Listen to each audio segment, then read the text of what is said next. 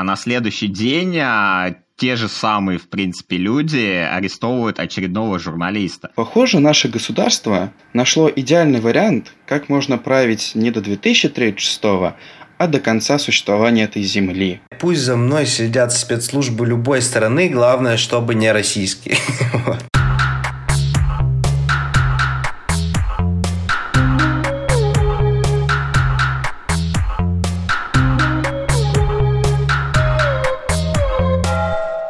привет! Это подкаст «Есть вопрос», и сегодня мы снова говорим про новости. Этот выпуск мы уже традиционно записываем с Ваней. Привет, Ваня! Да, всем привет, всем привет. И третий участник сегодня у нас Никита. Привет, Никита. Всем привет. Мы напоминаем, что вы нас можете слушать в iTunes, CastBox, Яндекс Музыки и социальной сети ВКонтакте. Подписывайтесь, комментируйте, оставляйте свои отзывы. Мы будем этому очень сильно радоваться. Начать э, разговор э, мне хотелось бы, я сам предложил эту тему, э, и для меня самая важная история последних дней, вот даже просто не обсуждается, для меня она особняком стоит. Она связана с журналистами, с журналистами разными. А последнее самое, что буквально переполнило чашу моего терпения, это дело, возбужденное против журналиста Ивана Сафронова. Его сейчас, знаете, многие СМИ называют бывшим журналистом, а мне это кажется не совсем правильным, потому что, ну, какой же он бывший журналист, он больше 10 лет отработал в журналистике, преследуют его уже довольно очевидно за то, что он делал, когда был журналистом. Он успел там буквально полтора месяца работать советником главы Роскосмоса, но это, в общем, к разговору отношения не имеет, потому что все его проблемы связаны совершенно уже понятно с журналистской деятельностью. Так вот, что случилось с Иваном Сафроновым. А, вчера утром он выходил из своего дома, а, его приняли сотрудники ФСБ, посадили в свою машину, увезли на допрос, у него дома провели, э, у него дома провели обыск, у его бывшей девушки дома провели обыск, изъяли всю технику, его обвинили в госизмене. Э, это статья, по которой ему грозит до 20 лет лишения свободы.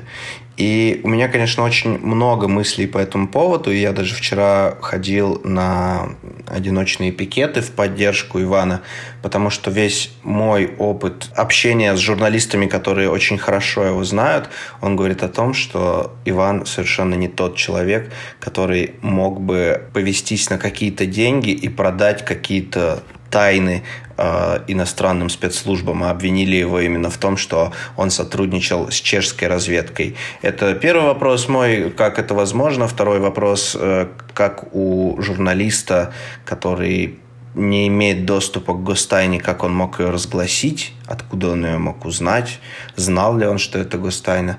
В общем, здесь очень много вопросов. Это очень важная для меня история, потому что она не первая, она занимает определенное место в ряду. Сначала произошла история с моим коллегой Давидом Френкелем, мы ее обсуждали в прошлом подкасте, когда ему сломали руку на избирательном участке, а он в это время пытался работать, сделать фотографии.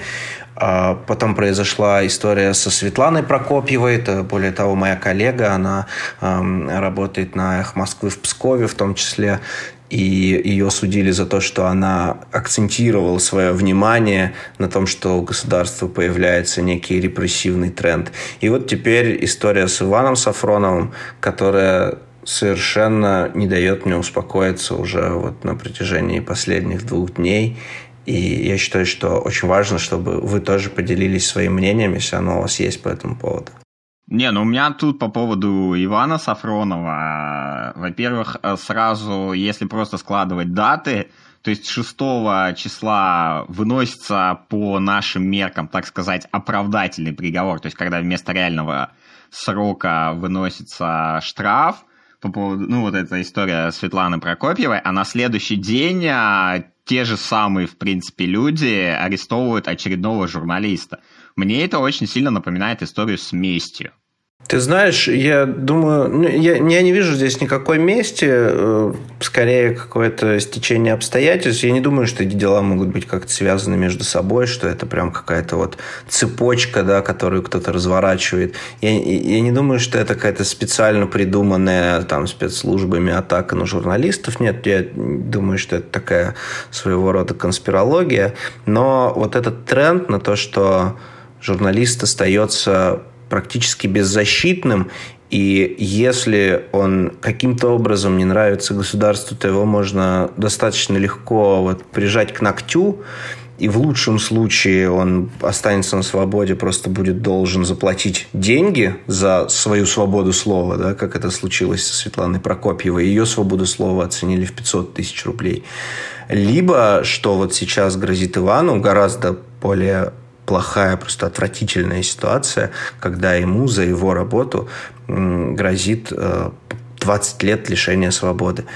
И самое пугающее конкретно вот в истории с Иваном, это его статья, статья о государственной измене, и то, как она написана в наших законах, и кто под нее может попасть. Дело в том, что эта статья написана так, что ты можешь не знать что что-то является государственной тайной, да, узнать об этой информации, с кем-то и поделиться, не подразумевая, что это какое-то нарушение. И это будет уже основанием для того, чтобы против тебя возбудили такое серьезнейшее уголовное дело. А самое сложное здесь, что в этом случае государство не будет предъявлять нам то есть публике заинтересованной, никаких доказательств, потому что это дело пройдет в закрытом режиме, никто не увидит как на самом деле разворачивается процесс. Адвокаты получат подписку о неразглашении и не смогут э, рассказать о том, что происходит за закрытыми дверями.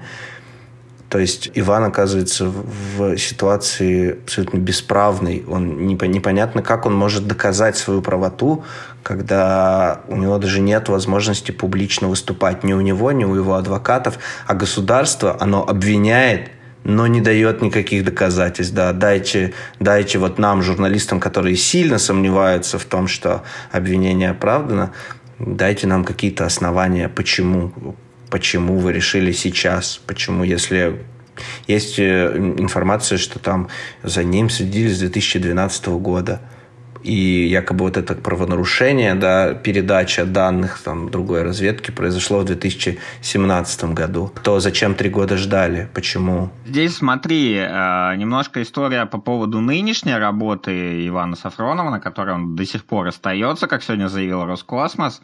То есть история про то, что вообще вот все эти госкорпорации на такие посты, там, советника кого-то, ну, любого там, Рогозина, там, не знаю, Чемизова, кого угодно, то есть эти люди как-то проверяются. И проверяются в том числе и через а, ФСБ или какие-то такие структуры. А тут получается, что два месяца назад они его проверили и сказали, да ладно, что у нас какая там разработка идет. А тут вот выясняется, что мы его действительно разрабатывали. То есть а, тут получается история такая своеобразная, что в одном случае мы решили, что это типа ничего страшного, а в другом мы пришли и его арестовали так же, как, в принципе, год назад. А, по кадрам очень похоже, так же, как арестовывали Голунова. Да, сейчас очень много параллелей между двумя этими делами проводят.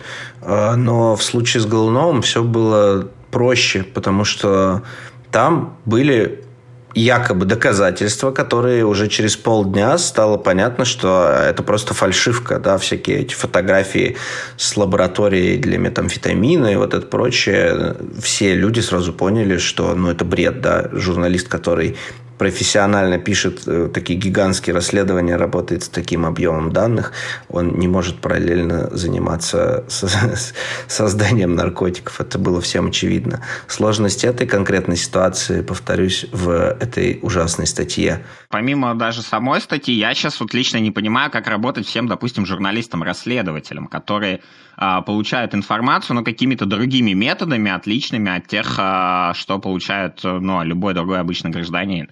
То есть а, здесь как бы всем остальным тоже сейчас такой сигнал, типа, ребят, э, мы за вами тоже можем прийти. Как вообще вот расследовательская журналистика будет после этого дела жить, я, ну, в принципе, не понимаю. Ну, не зря же как раз «Медуза» и сказала, ну, назвали как раз одну из целей вот преследования Ивана Сафронова, что это в целом общий как бы сигнал для всех изданий независимых, что как бы Поэтому и все сейчас и «Медуза» же, и РБК настаивают на максимально прозрачном расследовании. Но опять о, каком, о какой прозрачности мы можем говорить, если идет обвинение о госизмене? То есть Иван уже все правильно сказал. Никто не увидит реальных доказательств. А если и будут какие-то вбрасывать населению, то никто даже проверить их нормально не сможет. То есть в этом смысле дело Голунова, оно было, ну, не то чтобы проще, но было проще понять, что из того, что говорит государство, как гособвинитель, было правильным. Тут, видите, сразу разворачивается история. Вот все эти три случая, их можно рассматривать вместе. Да? Там, случай Давида, он говорит о том, что журналист не может себя спокойно чувствовать, общаясь э, с представителями там, силовых структур. А, случай Прокопьевой, он говорит о том, что журналист не все может позволить себе в эфире. Вот ты сидишь в эфире, что ты захотел такое сказать, да, с чем ты не согласен в чем-то с государством. И у любого журналиста, в том числе у меня, да, как у журналиста, который тоже работает в эфире, у меня всегда щелкнет теперь в голове. А вот я сейчас скажу, а не, а не будет ли чего? Они, они не захотят ли меня на 500 тысяч это еще дай бог, если на 500 тысяч, дай бог, если в тюрьму не посадят. И вот это третья история, да, что если ты, ну вот, Иван Сафронов, он принципиально другого качества журналист, я даже с собой сравниваю, да, у меня работа немного другая, ее специфика. Его специфика – это разговаривать с источниками, находить какую-то супер закрытую информацию и рассказывать о ней многим людям на страницах своих изданий. Я немного другим другим занимаюсь. Так вот и люди, которые работают типа как э, Иван Сафронов, им тоже после этого станет сложнее. И вот мы видим, как э, это пространство да, для э, возможностей журналистских, они с одной стороны сузилось, с другой стороны сузилось, с третьей стороны сузилось. И в какой-то момент мы окажемся если так будет продолжаться, да, если этот тренд сохранится, мы окажемся в стране, где журналисты не могут чувствовать себя спокойно, никакие, да, как, чем бы ты ни занимался, но если твоя работа заключается в том, чтобы перерабатывать информацию и делиться ей, и делиться своим мнением, то это будет делать все сложнее и сложнее. Вот, э, и мне, конечно, очень бы не хотелось, чтобы это продолжилось. Я всячески выступаю за то, чтобы э, дело Сафронова проходило максимально публично и открыто. И очень хочу через несколько месяцев увидеться с ним. И так же, как вот был с Голуновым, сейчас это уже больше какой-то шутка, да, мем. Но если бы тогда гражданское общество и журналисты не проявили солидарность, не сплотились бы вокруг этой истории, я более чем уверен, что Иван Голунов сейчас бы мотал срок в колонии по своей статье, поскольку произошло иначе, мы можем шутить над этим, как-то вспоминать это уже с ухмылкой, да. А, я очень надеюсь, что история с Иваном Сафроновым закончится тем же, и общество все-таки докажет, что оно может пробудиться в нужный момент и показать, что оно не согласно, и потребовать э, справедливости. Сейчас наиболее популярная быстрорастущая социальная сеть – это TikTok, производитель у нее китайский. Вот. И с ТикТоком а, буквально неделю назад в Дании было возбуждено производство по поводу ТикТока, потому что ТикТок как социальная сеть, наверное, собирает данные пользователей э, гораздо больше, чем позволяют себе это другие соцсети, делает это максимально открыто. Из того, что делает TikTok и не делают, допустим, другие социальные сети, типа Facebook, Twitter или ВКонтакте, TikTok собирает а, твою геолокацию каждые 15 секунд, также собирает все твои звонки, всю твою контактную книгу. И еще один момент, который делает TikTok и не делают другие социальные сети, это все твои действия в приложениях на телефоне. Вот, и у меня к вам первый вопрос по поводу, пользуетесь ли вы вообще ТикТоком? Нет, не потому, что он собирает э, данные, а потому, что я просто старый, и у меня друзья тоже не пользуются ТикТоком, поэтому мне там не на кого смотреть.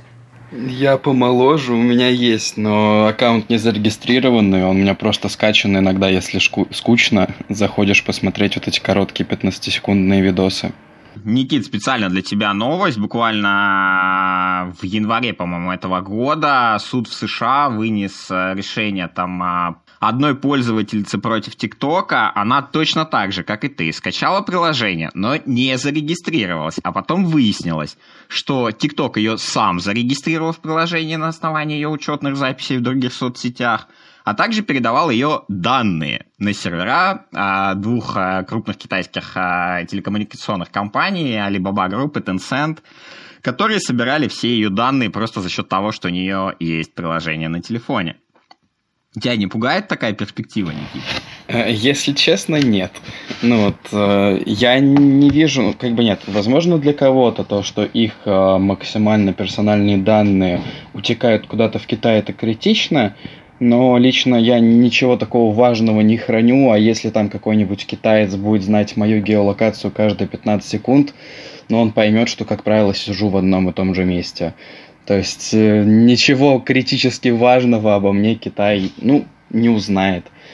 Но это, это, знаешь, у меня всегда такая позиция. Если бы я жил в Китае, меня бы это напрягало. Но поскольку я не живу в Китае, пусть за мной следят спецслужбы любой страны, главное, чтобы не российские. Вот. Если бы я был американцем, я бы, наверное, с радостью передавал свою информацию российским спецслужбам и не хотел бы, чтобы за мной следили американские. Поэтому в этом смысле я тоже, кстати, ну, надеюсь, они там не обмениваются моими данными. Нет, просто социальные сети, они же сами по себе собирают очень много данных. А, ну, просто мы сами им позволяем это делать. А, те же, ну, помимо вот геоданных, они все собирают. У меня вот просто личный пример а, вчера по поводу Гугла. Я пошел в пятерочку и выхожу из пятерочки, мне Google пишет, как вам пятерочка, оставьте отзыв. Я вечером иду мимо Дворцовой площади, я там даже не останавливался, и мне присылает Яндекс, оставьте отзыв о Дворцовой площади. И меня несколько вообще пугает эта история по поводу того, что социальные сети, ладно, они просто собирали данные, но когда они тебе прям вот так вот нарочито говорят, а, чувак, а мы только что узнали, где ты был, не хочешь ли ты нам еще что-нибудь рассказать, где ты был? Ты знаешь, это же часто такая, ну, я вот такую позицию не раз слышал от самых разных людей, могу прекрасно понять, с чем она связана, но не вижу в этом проблемы. Мне кажется, что это вот просто наше поколение еще не совсем к этому привыкло. Ну, да, не знаю, ну что тебе сложно оценку пятерочки поставить. Да, они, они знают, э, куда ты ходишь. Э, вопрос, как этими данными будут пользоваться, да. Если они попадают в руки плохих компаний, то тогда, наверное, их могут куда-то там продавать, еще что-то делать. Если, например, эти данные там попадают Apple, и Apple мне сразу выдает, там я ищу такси, он сразу выдает там, хочешь поехать домой, и знает адрес моего дома, или пишет, хочешь поехать на работу, и уже знает адрес моей работы. Или я выхожу из дома и смотрю, он мне уже маршрут до работы построил, потому что знает, что обычно в это время я иду из дома на работу. Ну, это же прекрасно. Не вижу в этом проблемы. Ну, очень удобно. Они сами все за тебя понимают уже, э, знают э, лучше, чем ты сам, э, куда тебе надо и где ты был. Ну, а какими данными вы бы ни в коем случае не захотели делиться с соцсетями? Возможно, личной перепиской, но здесь сводится все к тому, что а если вот у некоторых приложений доступ, да, мы же видим, какой доступ приложениям мы даем.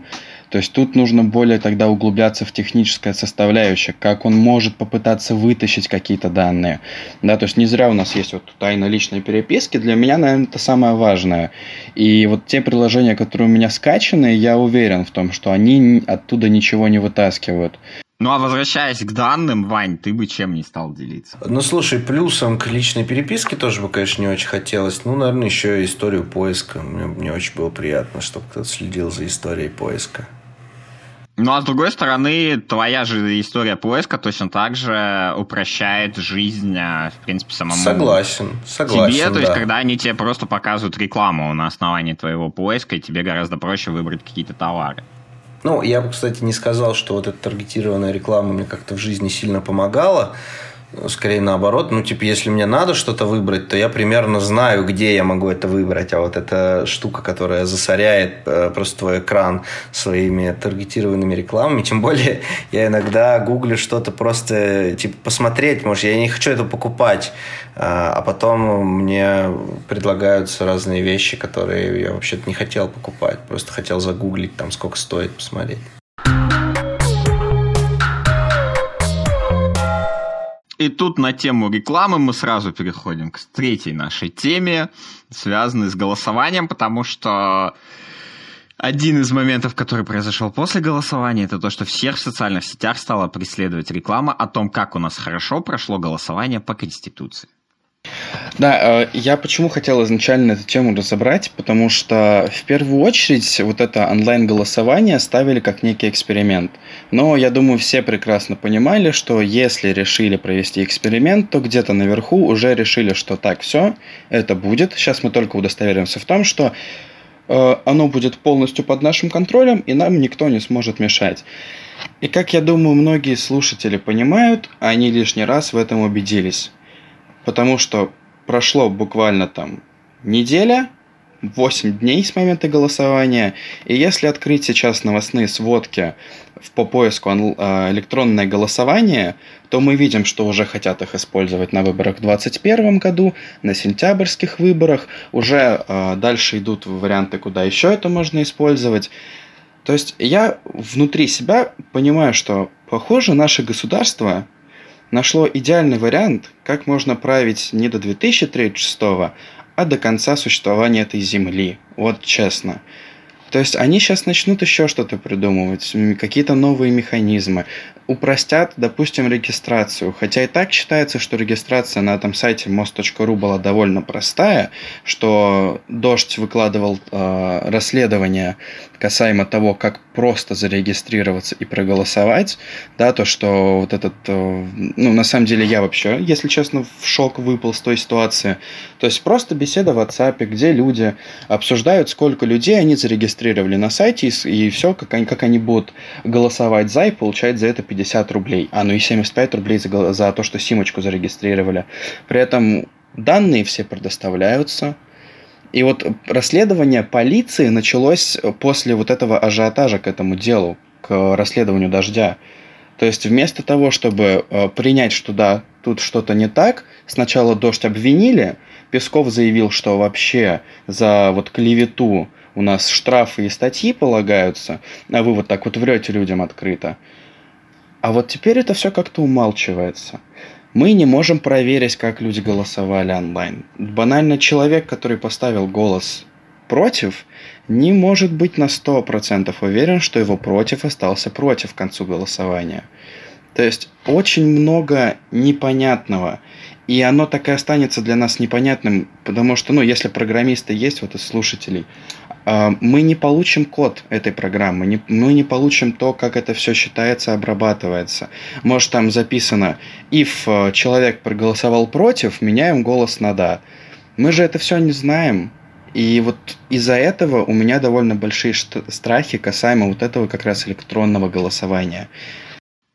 А чем оно, а чем оно тебе не нравится? Смотри, у тебя данные по Москве, у тебя за поправки проголосовало больше, ну, больше процента с помощью обычного голосования, чем с помощью электронного голосования. По Нижегородской области такая же история. Или ты думаешь, что они, когда отменят обычно, они все раскрутят? Я, да, я вот так и думаю, что, скорее всего, мы идем к тому, что мы, возможно, через пару э, разных этапов голосования, которые вот у нас будут, да, там за, в Госдуму, Э, там, депутатские, где еще они назначают, мы просто придем к тому, что у нас ну, перестанет э, существовать такое понятие, как офлайн голосование. У нас перестанут быть уики, мы перестанем э, видеть в интернете красивые картиночки того, как там вбрасывают вот эти ровные стопочки, да, бумаги с голосами. Не увидим этих одинаковых галочек. Мы это все не увидим, и, возможно, государство таким образом считает, что ну, раз вот этого в интернете ничего не будет, значит, люди будут считать, что все честно.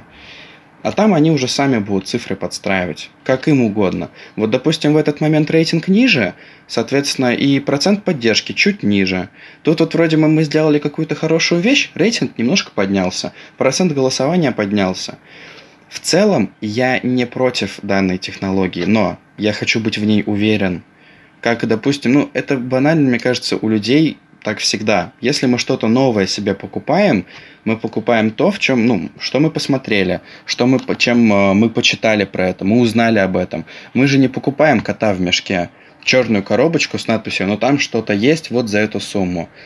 И у меня такое же отношение. Я хочу понять, что, это, что вот это голосование из себя представляет, как происходит подсчет голосов, полностью процесс регистрации, потому что то, что сейчас там, это не удостоверение личности, это не его идентификация. Там просто идет сверка данных СНИЛСа и э, паспортных. Все, они просто сверяют их. Там никто даже не просил фотографию с паспортом. Даже когда на госуслуги регистрируешься, когда аккаунт заводишь, нужна проверка фото тебя и паспорта. А за голосование на поправки Конституции это не требовали.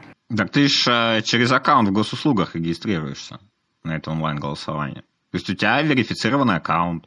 Или то, что или тебе дополнительная верификация нужна на тему того, кто, у кого это устройство в данный момент находится в руках. Да, вот именно о чем я говорю. То есть должно быть подтверждение, потому что ну, у нас же как считается, что человек приходит и отдает свой голос, так?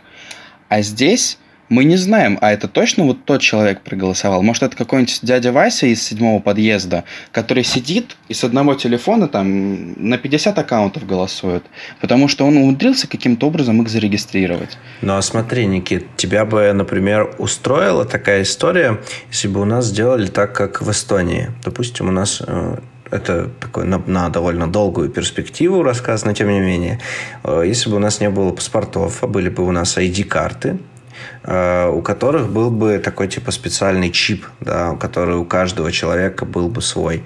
И у нас были бы специальные устройства, куда можно эту карту вставить.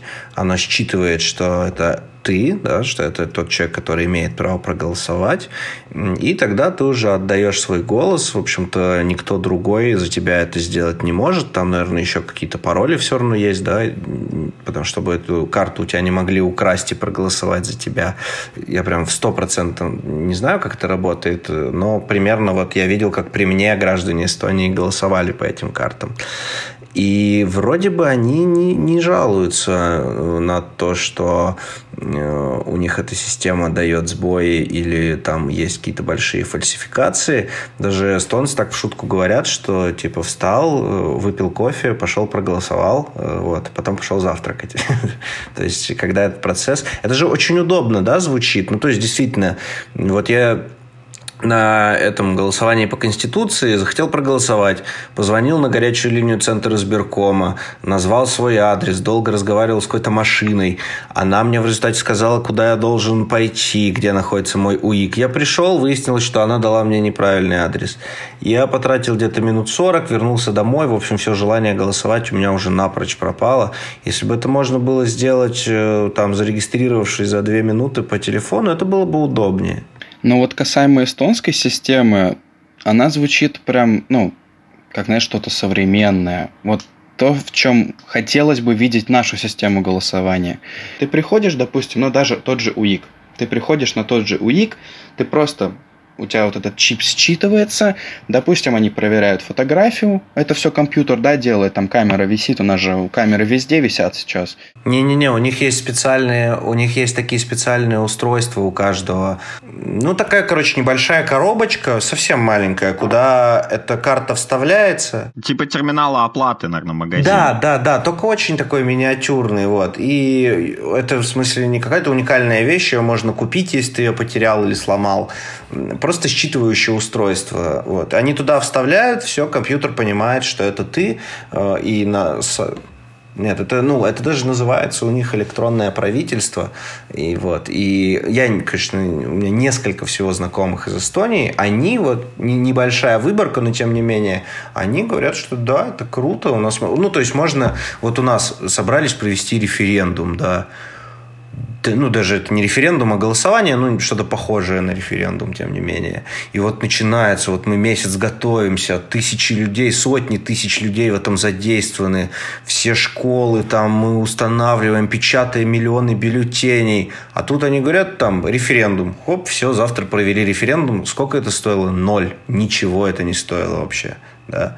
Это э, звучит все очень удобно. Другое дело, что, конечно, я тут с тобой согласен, эта система, она должна быть под очень жестким контролем с разных сторон, разных политических сил, да, что там должна оппозиция должна отлично понимать, как голоса считаются, как сам процесс устроен, кто писал код, э, как можно про, про, проследить за тем, что все было честно. Я думаю, примерно с этой целью и позвали быть таким идеологом этого проекта Алексея Венедиктова, главного редактора радиостанции «Эхо Москвы», чтобы он вот типа как сторонний такой наблюдатель э, контролировал эту систему. Ну, насколько у него получается, мне уж трудно судить. Не, Вань, вот ты просто говоришь, вот в Эстонии такая красивая картина, в Эстонии все так хорошо, но по факту именно электронное голосование, на электронное голосование на последних парламентских выборах в Эстонии пришлось всего 40% голосов, остальные 60% голосовали традиционно так же, как и у нас в России, бюллетенями. То есть даже сами эстонцы не особо верят в эту систему. Слушай, ну я не знаю, мне кажется, это вопрос времени. Потому что ну, мы стремимся к тому, что удобно. По-моему, это уже совершенно такой оформившийся тренд. Да? Люди хотят тратить меньше времени, хотят, чтобы все было дистанционно, комфортно, удобно, чтобы никуда не надо было идти, чтобы ты выполнял свой гражданский долг, затрачивая минимальное количество времени на это. И мне кажется, ну, сейчас 40, 40% это, к слову, не так уж и мало, да, это почти половина всей страны. Ну, может быть, пройдет лет еще 10-15, и будет 90%, а там еще редкие какие-нибудь, не знаю, бабушки, дедушки, которые не освоили эту систему, будут приходить ногами. Ну, такую возможность тоже надо сохранять. Не, не все люди, наверное, хотят, и не все собираются разбираться в том, как это все устроено, и хотят просто прийти отдать голос. Безусловно, наверное, эту систему надо тоже оставлять, но ее можно сократить в 10 раз. Если у тебя будет уже 10% голосовать ногами, а 90% через интернет, ну, можно не вместо 10 человек одного человека нанимать, вместо 10 уиков один делать. Не, просто я не совсем представляю, как эту систему можно осуществить в России. У нас, конечно, говорят о том, что у нас более 90 миллионов людей пользуются госуслугами, но в то же и проникновение интернета у нас одно из самых высоких в мире. Но факт в том, что у нас э, есть куча условно деревень, где просто один компьютер на всю деревню, и интернет работает через пень-колоду. Не, ну вот то, что я изначально неправильно же понял, то, что на самом деле можно попробовать ре- начать реализовать эту систему постепенно. То есть, допустим, вводится какая-то ID-карта, допустим, эта карта выдается там а, только тем, кто у кого возраст позволяет голосовать приходя на участки, допустим, сокращаем их количество, но за счет того, что человек просто приходит к какому-нибудь компьютеру, прикладывается этот ID, проверяется фотография, что это он, дальше он быстро голосует за или против и уходит. Мы сокращаем количество персонала на УИКе, мы не печатаем тонны бюллетеней, которые потом неизвестно, что с ними делают, ну, после подсчета имеется в виду. Соответственно, экономим время, экономим деньги, и проще становится. А со временем вот эта ID-карта может перерасти вот как в некий просто банальный NFC-чип, который вы сканируете своим телефоном или специальным устройством, которое вы можете там получить потом от государства, если система да, покажет, ну, что она положительная, и люди будут его поддерживать, то постепенно будем переходить на онлайн электронное голосование. В таком варианте звучит даже интересно, и я бы даже поддержал, я бы попробовал в такое вот голосование, как говорится, поиграть. Вот. Но то, что сейчас из себя представляет электронное голосование в России, к сожалению, вызывает у меня отвращение. То есть я не верю в эту систему. Тут, мне кажется, вообще ключевая проблема в уровне доверия к инициативам властей. Потому что когда практически любая инициатива исходит от властей, как-то так уже, мне кажется, люди привыкли, сразу ищут мне какой-то подвох. Даже когда, наверное, что-то неплохое делается, мы сразу пытаемся понять, кому это выгодно, кто это в своих интересах делает, что за этим стоит. Хотя иной раз, я думаю, ну, правда, просто что-то пытаются в каком-то смысле изменить к лучшему. А, поэтому, если бы было большее доверие, если бы власти зарекомендовали себя таким образом, что мы действительно стараемся оптимизировать процесс, сделать его более удобным и повысить вообще как-то и там вовлеченность людей в политический процесс, тогда бы, я думаю, мы бы лучше относились к идее электронного голосования, потому что как идея она мне, безусловно, нравится. Как конкретная инициатива, которая внедряется сейчас, ну, скорее нет. Ну, мы постепенно идем как раз по этому пути цифровизации. У нас же, по-моему, с этого года уже отменили бумажные трудовые книжки – и вместо них будут электронные. То же самое у нас, я так понимаю, в ближайшем будущем ждет э, паспорта бумажные. И, ну, я лет через пять, наверное, мы уже и перейдем к тому, что у нас будет ID-карта, как в Эстонии. Ну, я просто уже, наверное, одна из последних, да, реплик. Я надеюсь, что этот процесс смогут организовать таким образом, чтобы гражданское общество могло его контролировать. Такими высокопарными словосочетаниями сейчас буду говорить, но тем не менее дайте инструменты контроля, так чтобы там пришел, не знаю, там Навальный пришел бы или Яшин бы пришел, посмотрел бы на эту систему, сказал, не подкопаться, работает так, как надо, честно все, да, да, нет, нет, все голоса учитываются, там, не обязательно, чтобы это был Навальный, а любые силы, которые выступают против, да, дайте им ознакомиться, дайте им понять, как это работает, они тогда перестанут дискредитировать постоянно эту систему, будут, наверное, к ней несколько иначе относиться. Ну и мы тоже к ней будем иначе относиться. На этом, я думаю, нужно уже заканчивать на всем хорошем. Вот, этот э, выпуск мы записывали традиционно уже с Ваней. Всем пока, прощаюсь. И с нашим новым э, участником Никитой. Спасибо за приглашение. Напоминаем, что вы нас можете слушать в iTunes, Кастбоксе, Яндекс Музыки и социальной сети ВКонтакте. Подписывайтесь там, где это можно подписаться, ставьте оценки там, где это можно делать, э, пишите свои отзывы или комментарии, что вам больше нравится. Спасибо, что дослушали до конца. Пока.